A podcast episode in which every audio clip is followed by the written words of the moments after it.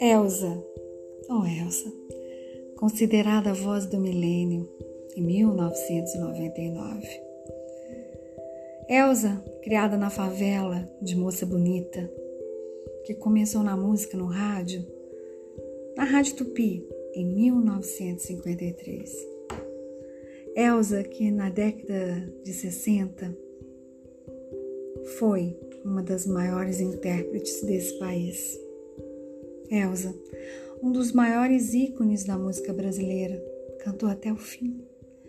Aos 91 anos, lançou um álbum recente em 2019. Faria mais shows, aí veio a pandemia. Mas ela continuou firme fazendo suas lives, mesmo doente. Ela não se deixou abater.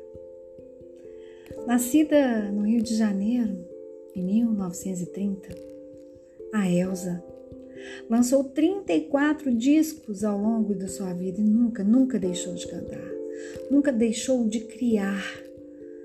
Ela sempre produzia, sempre gravava DVDs, CDs. Eterna, né?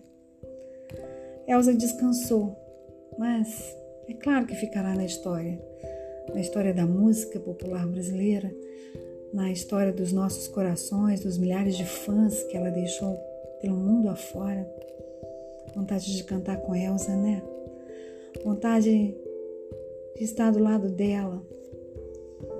Agora, Elsa, filha de uma lavadeira, de um operário, criada na favela de Água Santa, subúrbio do Engenho de Dentro.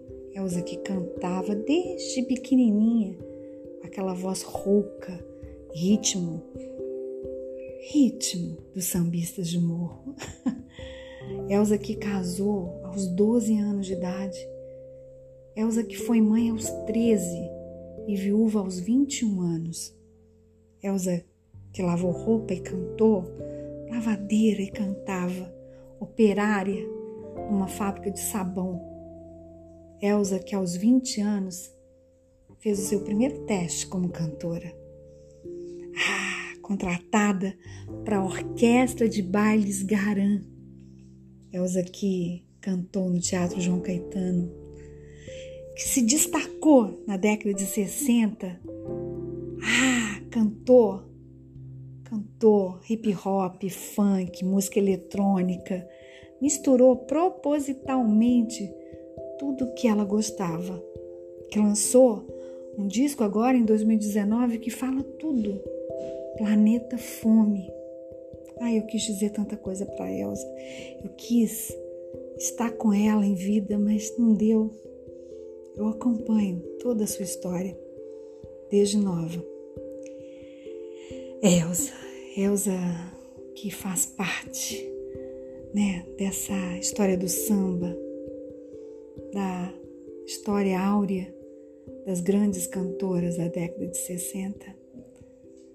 Elsa que lançou outro álbum, A Mulher do Fim do Mundo, em 2015 cantora que viveu muitas fases de renascimento, foi fênix, realmente renasceu.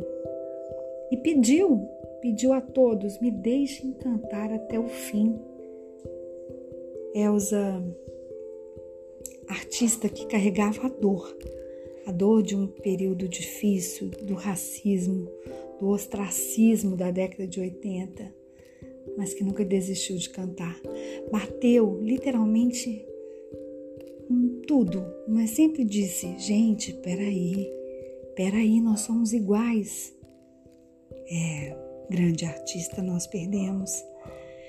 E hoje, lembrando da música que mais me toca, de 2002, do álbum de 2002, que fala a carne mais barata do mercado é a carne negra.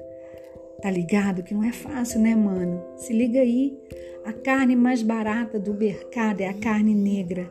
Só, só cego não vê. Que vai de graça para o presídio, para debaixo do plástico, e vai de graça para o subemprego.